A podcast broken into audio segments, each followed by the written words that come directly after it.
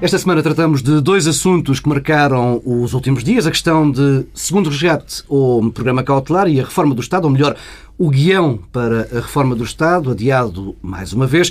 Pedro Domingos Silva, Pedro Marcos Lopes, começamos pelo mais importante, o programa cautelar. Eh, é mais um tema decisivo que o Governo lança para a praça pública sem ter o mínimo cuidado na forma como pega no assunto, Pedro Domingos Silva. Bem, é esse lado, de facto, eh, que se repete este governo tem uma capacidade única e singular eh, para criar problemas a si próprio. Eh, eh, mas também convenhamos que, do ponto de vista da substância, isso é bastante irrelevante. Saber se Pires de Lima fez bem ou não em, em falar de programa cautelar, se, se, depois os outros ministros responderam e se isso faz algum sentido. É evidente que não. Isso significa que não há coordenação política e não há uma cabeça no governo. E, portanto, todos falam e dizem o que pensam. Mas eu devo dizer que um, eu interessa muito Todos pouco... falam e dizem o que pensam. convenhamos, Pedro. Não, convenhamos num governo não é aquilo que se espera de um governo, é que haja algum Sim. tipo de coordenação naquilo que, que é dito. É, há um dever de solidariedade no Conselho de Ministros e o Conselho de Ministros é o espaço para dizer o que se pensa. Sim. Depois os, os, ministros não devem passar o tempo fora do Conselho de Ministros a dizer o que pensam. Bem, andamos há dois anos é, e tal. Nisso, é? portanto, é, é mesmo assim. Quem, quem, quem, quem está no governo tem de ter essa, essa percepção. Agora, eu devo dizer que pouco me importa saber se o programa se chama cautelar ou segundo resgate. Isso é completamente irrelevante. E o que me espanta é que nós, em Portugal, eh, estamos a ter uma discussão eh, sobre a forma e não sobre o conteúdo. Hum, o que eh, é preciso saber é se as políticas vão mudar ou não terminado o programa de assistência. E sobre isso nós não sabemos quase nada. Dir-me-ão, um programa cautelar faz sentido se for o Banco Central Europeu a assumir uh, as responsabilidades e o papel de um Banco Central. De algum modo. Uh, isso quer seguro, dizer o que se quiser. Isso quer dizer o que se quiser. Não, mas se for isso, se for apenas uma intervenção do Banco Central Europeu para segurar uh, as idas ao mercado dos Estados-membros, muito bem. Agora, não parece que seja isso, quer dizer, não, não, não vale a pena sermos ingênuos, porque o programa cautelar ou o segundo resgate é aquilo que eh, o governo português quiser que seja. Nós o que temos Achas que chegamos a, a, junho, a maio, junho do próximo ano com capacidade para definir isso? há sempre capacidade para definir isso. Aliás, são feitas muitas vezes comparações com a Irlanda e vale a pena perceber. A Irlanda está com as yields da dívida há 10 anos com 3, qualquer coisa e Portugal há 10 anos está acima dos 6%. Mas a Irlanda eh, não tem, do ponto de vista da discussão política, na Irlanda, nem nunca teve esta relação que nós temos com a Troika. Não, dizer, não é tema. O governo irlandês, aliás, há aquela célebre, aquelas célebres declarações do Ministro das Finanças irlandês, eh, falando de Vítor Gaspar, o governo irlandês nunca teve esta atitude com a Troika. E, e um memorando de entendimento, o programa cautelar, o que quer que seja, do lado da condicionalidade, é aquilo também que os países querem que seja. Quando se diz o governo português não, não tem possibilidade de ter algum tipo de ativismo na frente externa junto à Troika, é falso. O governo português não tem feito outra coisa senão ativismo junto à frente externa. E o ativismo é sempre no mesmo sentido. É utilizar instrumentalmente hum, a, a necessidades de financiamento ou o programa cautelar, o que quer que seja, ou a securização eh, eh, do, do, financiamento, como arma para redistribuir poder em Portugal, como arma para implementar um determinado conjunto de medidas e de programas. Portanto, se é para continuar a conversa das reformas estruturais, como temos vivido até agora, isso é eh, desastroso. Eh, e sobre isso não sabemos nada. Pedro Marcos Lopes, primeira questão da forma. A forma eu, eu até poderia regressar eh, um bocadinho mais ao passado. Quer dizer, eu lembro-me que durante a campanha das autárquicas o seu primeiro-ministro falou do segundo resgate quando ninguém estava a falar do segundo resgate. Quer dizer, isto não é, é muito há, engraçado. Há uma tradição, é isso. Sim, quer dizer, não, neste caso concreto há uma tradição. Quer dizer, quando agora se falou de que Pires Lima terá falado sobre o programa cautelar e que, enfim, era uma espécie de uma novidade, eu relembro e volto a lembrar que, que Passos Coelho, durante a campanha eleitoral das autárquicas, foi o primeiro que falou e não falou de programa cautelar nenhum, falou no segundo resgate. E, aliás, uh, uh, estou convencido que, que, que, os candidatos autárquicos do PSD e do CDS foram bastante penalizados com isso. Bom, em frente. Há algo que, que, que eu tenho que concordar com o Pedro Adão e Silva, que é o seguinte: de facto, o, o governo não tem tido até agora e não há sinais de que, que vá ter outro, outro tipo de comportamento, não teve agora uma atitude negocial com a Troika. O governo foi e continuou, foi e continuou a ser e ainda é aquele governo que dizia que o programa de, de governo seria o programa da Troika, mesmo que esse programa não existisse. É bom lembrar isso. Portanto, a negociação, a capacidade negocial do, do Estado português ainda não foi testada, porque o governo até agora eh, mostrou que acredita fortemente neste programa, não sei de que maneira, não sei porquê, mas acredita como acreditava no primeiro dia. Bom, posto isto. Oh, oh Pedro, desculpa lá, porque eu acho que há uma distinção importante no, no, em relação ao programa.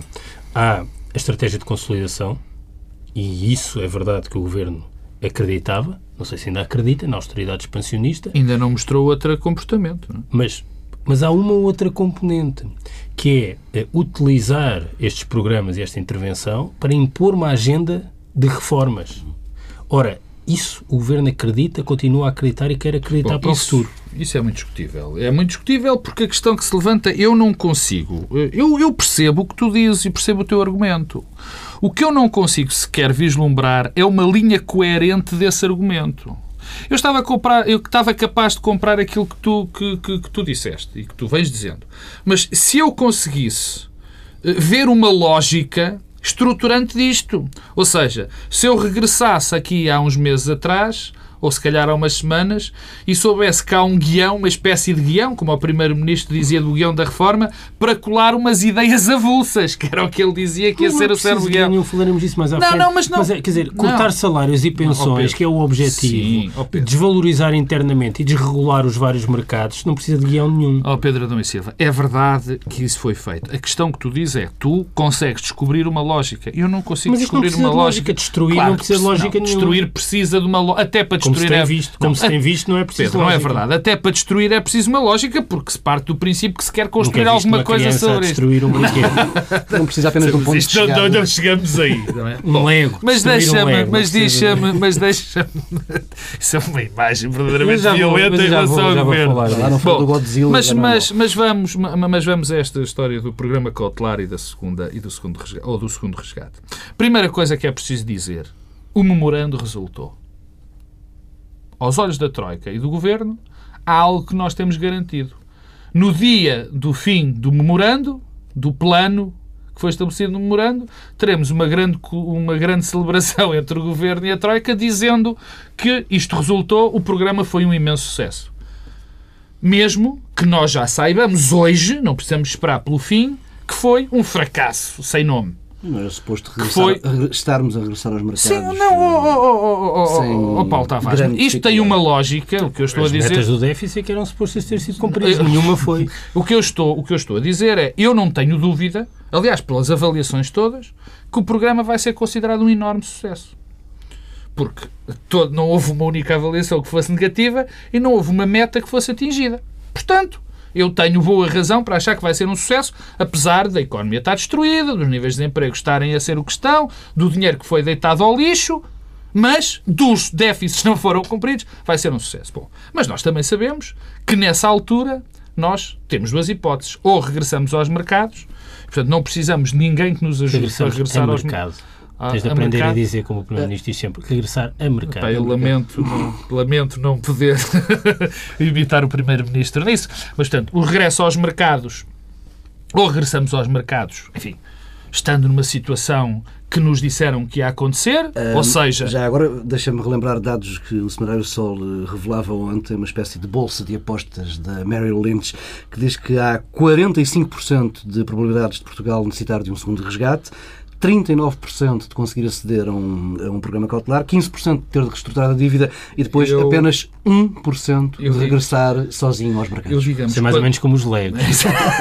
eu, digamos, quando quero brincar às apostas, digo-me a outro tipo de apostas. Aposto em jogos, aposto que o meu filho chega primeiro ali. Não, mas isto dá-nos a dimensão de como é que olham para nós. Não, não, não, eu a mim não me dá, eu francamente não me dá dimensão nenhuma. Uh, Deixa-me continuar o meu raciocínio. O primeiro é vamos, vamos uh, uh, chegar aos mercados, O plano resultou, chegamos aos mercados, não precisamos do apoio de ninguém, toda a gente confia em nós, chegamos aos mercados e dizemos, meus queridos amigos, deem-nos dinheiro a taxas, a boas taxas, porque nós somos um país sério.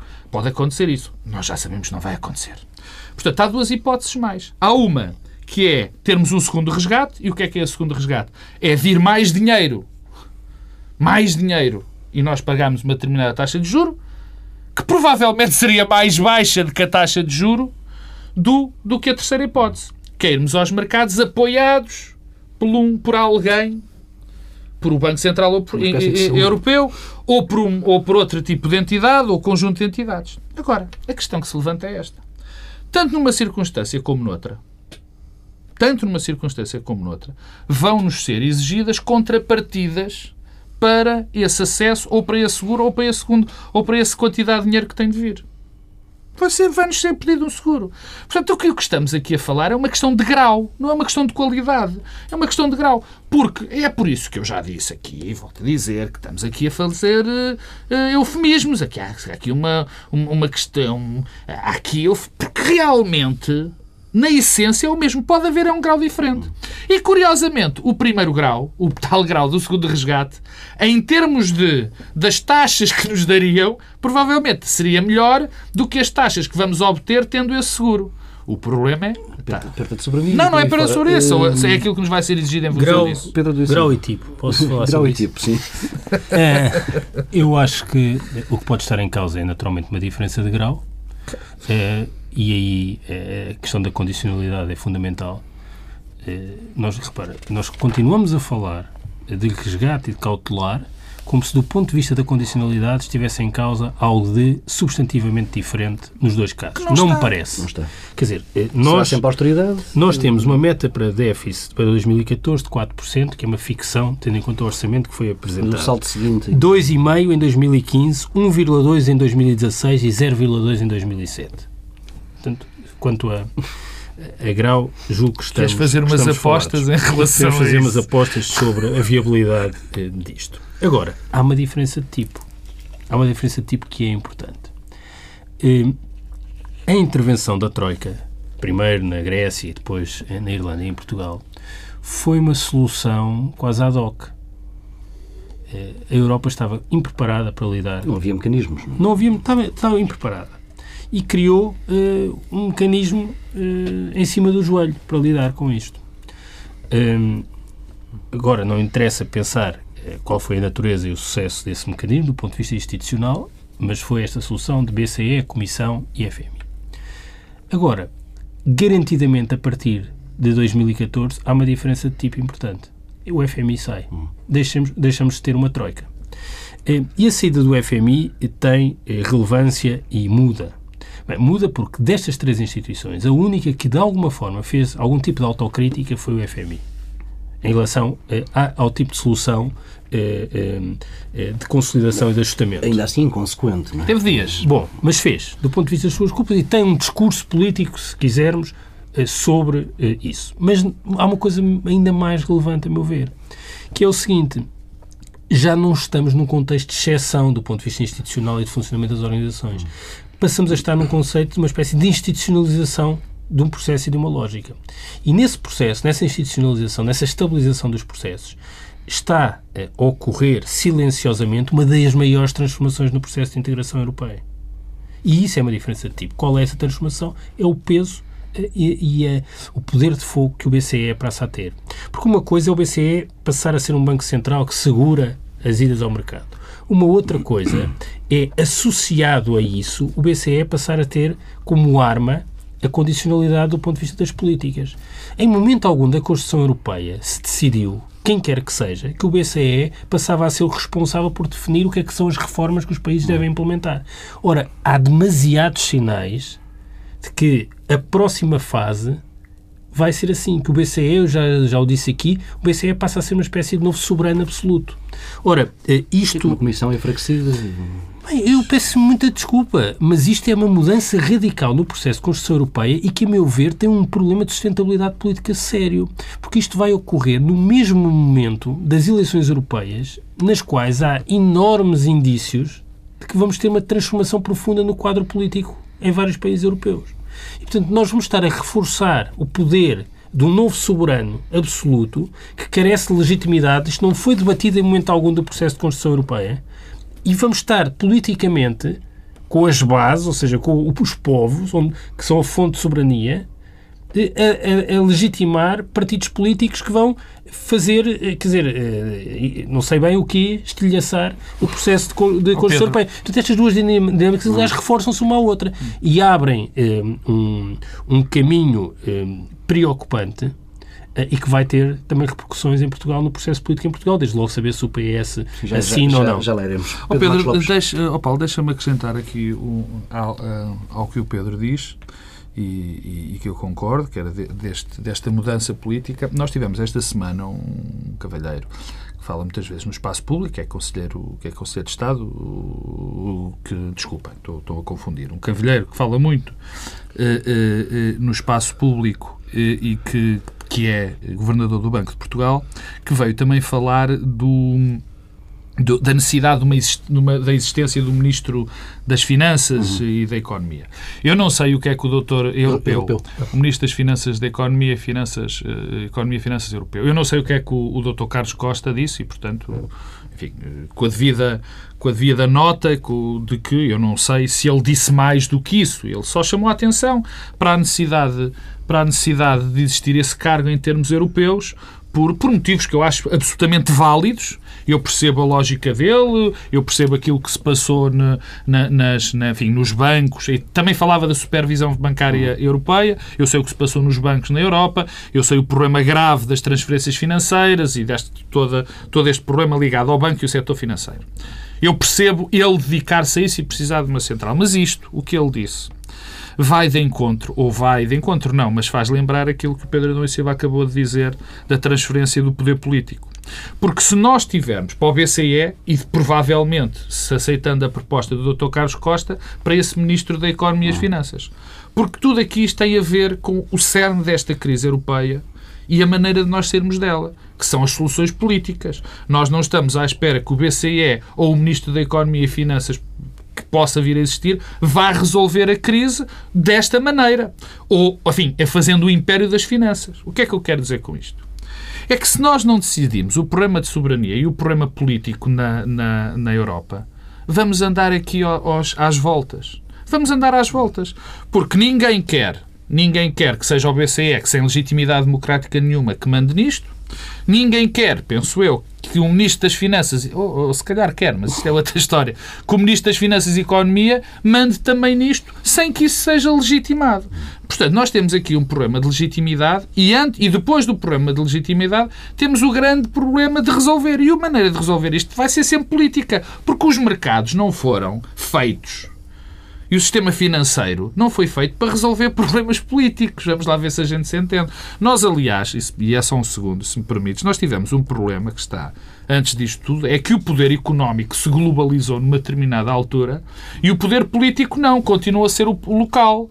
Quer dizer, e isto fez com que existisse uma preponderância da, das questões económicas e das questões financeiras sobre as questões políticas. E nunca isto resultou em lado nenhum, porque a política é feita para as pessoas, basicamente. Mas tendo, tendo a Alemanha ganhos uh, objetivos com, com, a forma como a crise está a ser gerida, uh, o mas que é que, está, é, é um que aconteça? Mas a questão é sempre essa. Não, não é. Eu percebo o que tu queres dizer, mas a questão tem que ser sempre, tem que ter uma solução política. Quer dizer, e, e nós vivemos entre democracias também. Quer dizer, nós também temos que, que encontrar espaços de negociação e, sobretudo, espaços que mostrem que as políticas europeias que estão a ser seguidas são erradas para os países e prejudicam com os países e a breve trecho prejudicarão também a Alemanha, porque por este caminho por este caminho, a Europa destrói-se. A Europa deixa de existir e aí não vai ser bom nem para a Alemanha nem para rigorosamente Bem, Vamos ninguém. continuar aqui no caminho da pura especulação. Pedro Medadão e Silva, vês uh, alguma hipótese de vir por aí uma pressão externa forte para que haja uma, uma revisão constitucional em Portugal? Uh, isto acompanhado da, da assinatura de, do que quer que seja, que esteja pela frente em maio, junho do próximo ano. Claro, mas a pressão não é externa. A pressão externa é externa a pedido de interesses em Portugal. Quer dizer, eh, e essa, aliás, é a história um, destes últimos anos. Uh, a pressão externa é sempre um instrumento e um eco de pressões internas. Tu dizias, e o Pedro Marcos Lopes eh, confirmava, que a Alemanha é objetivamente ganhadora disto. Mas eh, também em Portugal há ganhadores e perdedores. Eu não vejo ganho, vendo de ganhadores. Não? É uma coisa, Eh, não. O sistema financeiro em Portugal. É assim, eh, eh, os setores Longe de ganhar, rendistas, quer os setores, os setores, eh, os, os setores eh, rentistas, eh, eh, de algum modo, eh, as empresas mais inclinadas para a exportação são comparativamente ganhadores, enquanto há outros perdedores. Eh, Se nós, eh, eu já, já vou à questão do Tribunal Constitucional, mas já agora, os ganhadores e perdedores, deixa-me dizer uma coisa. Se nós recuarmos 4, 5 anos, ou até naquela altura em que o Presidente da República dizia que há limites para os sacrifícios que se podem pedir aos cidadãos, era-nos dito o seguinte: nós não podemos sair do euro porque isso eh, terá, representará um- uma quebra nos rendimentos e nos salários na ordem dos 30%. Onde é que eles já vão? Bem, neste momento, eh, o eh, rendimento médio real, seja, se considerarmos inflação, impostos e cortes salariais, já caiu para os funcionários públicos acima dos 25%, para o setor privado 20%, para os pensionistas entre 25% e 35% se considerarmos regime geral é. ou, ou Caixa Geral de Apresentações. Se juntarmos o desemprego, reparem, o corte salarial foram feitos para garantir emprego, era isto que nos era dito. Bom, o desemprego variou entre 2010 e 2013, está nos 17,4%, eram 10,8%, sendo que o número de desempregados protegidos são, há 877, havia 877 mil desempregados eh, registados em agosto e com o subsídio de desemprego são 380 mil. Isto diz-nos bem que há, eh, de facto, aqui uns perdedores. Estas pessoas já saíram do euro, já regressaram ao escudo. Para utilizar uma imagem. Que são pessoas que já regressaram ao escudo.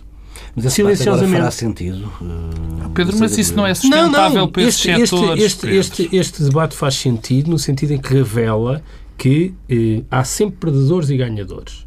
Eh, e há sempre alguém que eh, utiliza pressões externas instrumentalmente para reforçar a sua posição interna. Portanto, é natural que a atividade política dos interesses que beneficiam da crise e que querem aproveitar a crise vá no sentido de pressionar externamente para depois haver uma espécie de efeito ricochete em que se pede para eh, mudar a Constituição. Pedro, para responder a isso antes da Constituição, que eu queria Pedro fazer um comentário ao que o Pedro disse. Bom, se há setores que pensam o que o Pedro diz, das duas uma, ou são estúpidos ou não perceberam nada disto.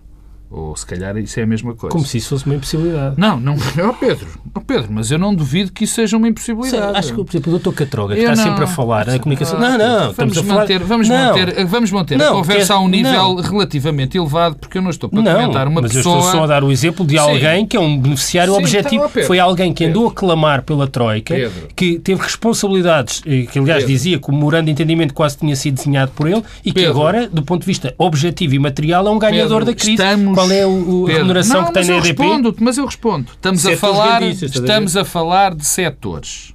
Nós Não, estamos... não, setor Eu já rentista é uma vou, pessoa que tem uma eu já lá responsabilidade no vou, setor rentista. Já lá vou. Estamos a falar de setores, não estamos a falar de, de, de pessoas que, obviamente, Não, mas há eu- eu estou sempre... a dar um exemplo de um setor Calma, há se- de acordo, já foi esse setor. Há sempre pequeníssimas franjas, mesmo nestas circunstâncias, e eu, eu acho que o Não, problema é aqui não, são... eu só estou a dar o exemplo que esta pequeníssima franja foi um ator obje- Oh, Pedro. quer dizer, objetivamente relevante Pedro, no processo. Pedro. Não é por ser um Pedro. ganhador só, é foi um ganhador que esteve na linha da frente. Pedro, Pedro Adão e Silva, eu, antes de tu começares esse discurso em relação ao Dr. Catroga, ia dizer que não estava para ter conversas com pessoas que eu neste momento não acho que tenham, façam uma discussão séria no espaço público. Mas eu que é o caso do mas eu Dr. também Catroga. nunca tenho nenhuma discussão com E o Dr. Catroga. e- e, portanto, é possível não ter é- discussões não com o é Dr. Catroga, possível mas eu não- alguém- Então, não é possível- Só para perceberes o que eu estou a dizer. Diz, eu já percebi. Eu estou a dar um exemplo de como há pessoas que têm Oh, interesse. Oh, em clamar para que instituições internacionais digam determinada coisa apenas porque isso favorece a sua posição Oh, relativa oh, Pedro. em Portugal. De acordo, só que há aqui um problema. Há aqui um problema no teu discurso, que é assim. Nós podemos identificar setores e podemos identificar pessoas. O que convém é que elas Mas sejam... Deixa-me que não havia ninguém que estivesse bem no seu perfeito Pedro, juízo, Pedro, ou que Pedro, então desculpa lá uma coisa, oh, desculpa. Entre o ninguém e o muita gente, digamos que ambos os, ambos os dois, como diria o outro, exageramos. Estamos de acordo nisso. Porque não é há muitos setores, nem muitas pessoas. Obviamente que em todos, quer dizer, quando um país arde completamente, ou um país está completamente em guerra, há sempre meia dúzia de pessoas que beneficiam com isso. Mas isso é normal. A questão que nós estamos a falar é normal. Isso é normal. A questão é dos grandes números e dos grandes setores. Se tu me disseres, há um setor rentista, como por exemplo o setor da eletricidade, que beneficia com isto. Bom, eu, eu dou de barato que neste momento beneficia. A médio e longo prazo é prejudicado e altamente prejudicado. Porque se tu destróis uma economia, que destróis um setor privado, destróis a, ou melhor, destróis o setor privado, destróis a economia, a EDP vai vender muitos menos quilowatts de energia. E assim Bom, sucessivamente. Mas não tem feito outra coisa senão Oh, destruir oh, a economia. Pedro, mas é o que eu digo. Ah, mas, Mas por isso é que eu digo. Estás a dizer que são inimputáveis. Não, Pedro, eu estou a dizer outra coisa. Eu estou a dizer que há um erro. Se essas pessoas, se nós acharmos que há setores que vão ser beneficiados e essas próprias pessoas e esses setores acham que vão ser beneficiados, são burros. É a palavra. Porque eu não estou a ver que a EDP ganha médio e longo prazo nas suas operações em Portugal com a destruição da economia. Eu não estou a ver os bancos ganharem alguma coisa em de repente serem tirados 20 e 30% de, do, do dinheiro às pessoas. Ninguém é beneficiado nisto. Agora, é a mesma coisa que tu me dizes. é, vou voltar ao exemplo. Numa guerra, há uns tipos que ganham. Pelo menos os gajos que vendem armas, Pedro, não a, é? questão, a questão constitucional. A questão constitucional, eu, eu, sabes que a questão constitucional é um tema recorrente em Portugal. Sempre que há um problema, volta à questão constitucional. Eu e o Adão e Silva estamos fartos de dizer isto aqui, e isso é verdade, e eu já escrevi, provavelmente o Pedro também já escreveu. Sempre que há aqui um problema, a questão é da culpa é da Constituição. O facto é que a Constituição não tem culpa nenhuma. E vou-te dizer outra coisa. A dinâmica de revisão constitucional em Portugal tem corrido bem.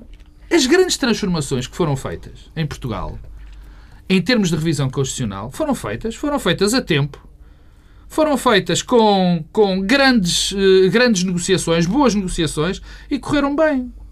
Agora, há algo que não se esqueça e que nós nunca nos podemos esquecer em democracia, particularmente, no, particularmente não, neste caso concreto, no que diz respeito à Constituição. Tem que haver um consenso alargado para mudar essa Constituição. E enquanto, ele não, enquanto não houver e enquanto existirem forças políticas de um lado e do outro que teimarem, acharam, que acharem que podem mudar a Constituição a seu belo prazer e apenas com os seus interesses ou com as suas opções ideológicas, estamos muito enganados. Agora, a Constituição sempre foi usada como arma de arremesso, para uma coisa ou para outra. Sim, mas a minha questão era se. É uma questão de grau também aqui. Não, não, é uma questão de mas grau. é claro Não, que mas é, só se isso claro não pode que é. vir de fora, essa pressão neste, neste momento, quer dizer, lá para maio, junho do próximo Mas ano. de fora como? Sim, pode vir de fora. Há uma pressão, de, como o Pedro dizia, sim, há sempre uma pressão de fora para mudar. E então? Somos nós que mudamos. Não, quer dizer, Adão Silva, E o Partido Socialista? Não, não, ainda quero falar da Constituição. É que, na verdade, nós estamos colocados numa situação tal que o último recurso de soberania que temos é o Tribunal Constitucional e a Constitu- a Constituição. É o último recurso de soberania. Hum, e, e- e- e perante um falhanço objetivo, eh, o que nos é proposto é que façamos da Constituição e do Tribunal Constitucional um bode expiatório. Que façamos da soberania um bode expiatório. Eh, É como se os falhanços precisassem sempre de um bode expiatório. É o novo Conselho da Revolução. É, é, é, E eu repito, isto já foi dito muitas vezes e terá de ser repetido as vezes que for necessário, os chumos do Tribunal Constitucional basearam-se em princípios que estão presentes em todas as constituições do mundo ocidental. Não há nada de idiosincrático na Constituição portuguesa que tenha levado eh, aos chumbos nos últimos anos. Nada. Zero. Há, há, há uma que tem. Só esta mais recente, que é a menos relevante até. Do ponto de vista financeiro, é a menos relevante. Sim, mas há outra então. Não é só do ponto financeiro, não é? na questão, da, na questão laboral. Acredito ou não se acredita. Não, bem, mas eu estou agora a pensar naquelas que. Bem, mas é isso é uma- é uma parte importante. Certo, mas o que nos tem sido dito dos riscos, os riscos não são. Isso é outra Os riscos são os riscos orçamentais. E em relação aos riscos orçamentais, estamos a falar do princípio da segurança jurídica, confiança. da, co- da confiança, o princípio da igualdade e da proporcionalidade. Eh, Não há Constituições. Aliás, desculpa interromper, nem houve grande guerra na questão, e eu contra mim falo agora, nem houve grande guerra, o, o, o, o próprio governo não se aborreceu muito quando foi declarado inconstitucional, as questões, quando foram declaradas inconstitucionais as, as questões laborais. Mas isso, de facto, não, não Bom, tem a ver com esses grandes Mas, portanto, hum, o que me preocupa é que está-se aqui a criar um risco constitucional quando o verdadeiro risco que existe é chegarmos à última avaliação do programa de assistência com um orçamento que é uma ficção. Eh, E nessa altura será claro o lado eh, ficcionado deste orçamento. Eh, E eu devo dizer que eh, a obrigação de um Presidente da República não é reforçar a percepção que há um risco orçamental por força da, da, da inconstitucionalidade de algumas normas do Orçamento de Estado. Não é isso. Porque isso, é, isso também é, uma- é um exercício artificial, porque o verdadeiro risco orçamental é este orçamento. quer dizer, que não, não é viável. A Ministra das Finanças, ainda esta semana, eh, falou dos multiplicadores como sendo uma coisa irrelevante. Porque este orçamento As assenta na lá fora não expectativa. sabem o que é que isso significa. Não, assenta na expectativa de que eh, estes cortes não têm nenhum impacto macroeconómico, não, não têm efeito recessivo. Ora, tem. Isso é que é verdadeiramente um risco. Ou melhor, do gasparismo. não é? O que eu esperava do Presidente da República, Não julgo que é a obrigação. Porque o Gaspar sabia que era um multiplicador. Aliás, eh, o espanto de Vítor Gaspar foi quando os multiplicadores sim. tiveram um comportamento que não era aquele que ele esperava. Hum, a obrigação do Presidente da República é preservar a Constituição, preservar a soberania e não permitir que o Tribunal Constitucional e a Constituição sejam eh, uma arma de arremesso político eh, eh, eh, e um- uma espécie de alibi. Ora, é isso que temos assistido. É E isso que, de que facto, os estamos a conselheiros, e convém Pedro que os Marcos conselheiros de Estado convém que os conselheiros de Estado percebam qual é a sua função. Eu, e o que eu quero dizer, e para dizer claro, diretamente, como sempre digo, eu vi o, o, o Vítor Bento, eh, que é uma pessoa que eu de facto tenho que admitir que não dou grande relevo à opinião dele, mas eh, disse-o e ele é conselheiro de Estado, eh, veio fazer algo que não é, não é sustentável e que não acho que seja apresentável, digamos assim, de um conselheiro de Estado, fazer um discurso contra o Tribunal Constitucional e contra a Constituição, isto feito por um conselheiro de Estado, é demasiado grave. E, e estamos, mais uma vez, estamos perante. Há, há demasiada gente que não percebe as instituições e o peso institucional dos seus cargos. Pedro Adão e Silva e o Partido Socialista, no meio disto tudo. Em que estado é que vai chegar a, a maio do próximo ano? Eh, Citando o livro do Pedro Adão Silva, e agora? E agora, e agora Pedro Adão e Silva? Bem, há uma questão que é, há um apelo permanente ao envolvimento do, do Partido Socialista numa solução para o futuro, sem que se conheça eh, a natureza dessa solução. E no desconhecimento, o que é que o Partido Socialista tem feito? Tem feito, eh, tem dito, isso é a prova do falhanço do governo, eh, por um lado, e por outro, programa cautelar ou segundo resgate é um eufemismo.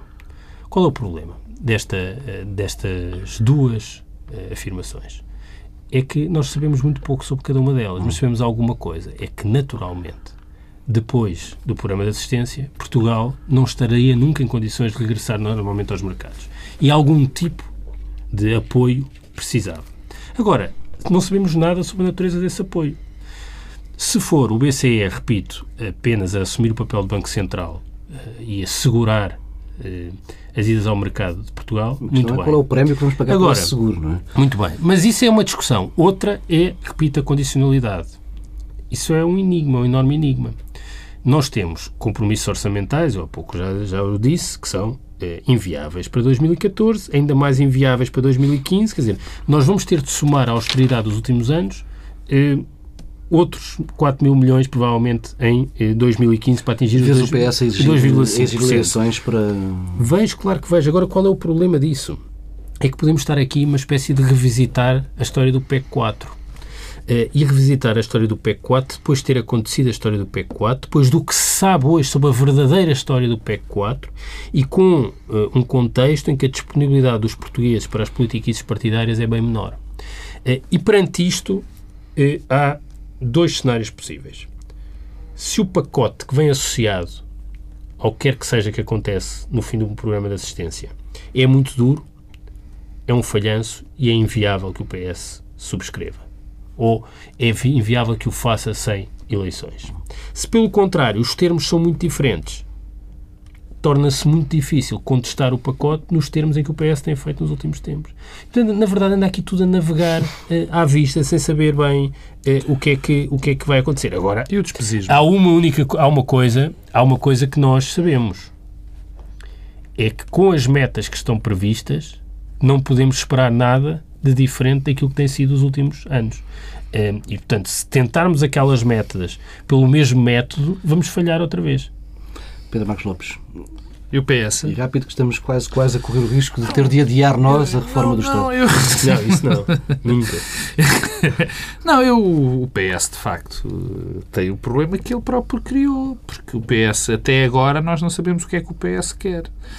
E, e, eu, francamente, acho que o PS está mais, neste momento, mais preocupado e mais envolvido nas suas próprias guerras internas do que propriamente em achar uma solução, a solução para o país e até uh, uma solução negociada. Apesar de uma certa e determinada cerimónia eu de vejo, esta semana, eu não, não posso deixar de dizer isto, porque fiquei bastante impressionado. Quer dizer, eu, eu algo deve ter acontecido suficientemente grave ao, ao António José Seguro para que não tenha comparecido no lançamento de um livro de um ex-líder e ex-primeiro-ministro. Mas pronto, isso, enfim, pode não gostar da pessoa e ninguém obriga ninguém a ninguém a ir. Agora, fiquei um bocadinho surpreendido, tenho que confessar, quando um líder do Partido Socialista não vai à tomada de posse da Câmara de Lisboa, é? sendo o seu partido o, o, o, partido vencedor. Ah, mas isto, enfim, isto, não, isto são mais que fé diversos. Eu ia dizer que não isto era um fé diversos, mas não são. Não são fé diversos não são, na medida em que reforçam a percepção que as pessoas já têm sobre o tipo de liderança, ah, é, dão coesão é, aos alinhamentos internos a favor e contra. Portanto, é exatamente tudo o que não devia ser feito. Ora bem. É pouco ob... inteligente, aliás. Muito obrigado. Ainda foi o doutor Adão Silva que o disse. É, não, é não. pouco inteligente, claro que, que se sim, pode dizer claro. mais senão isso. Não, não é só pouco inteligente. Mas, enfim, eh, ainda bem. E, e, e encerramos isto por aqui. Não, eu acho que não vai, não há possibilidade francamente, de nós termos esse segundo resgate ou, segundo, ou a ida aos mercados apoiadas sem eleições. Acho muito difícil nós não termos eleições. E eu até recordo uma célebre frase de, de Cavaco Silva. Frase não, naquele célebre discurso onde ele dizia, bom, isto vamos tratar deste assunto e depois, quando acabar o programa, fazemos eleições.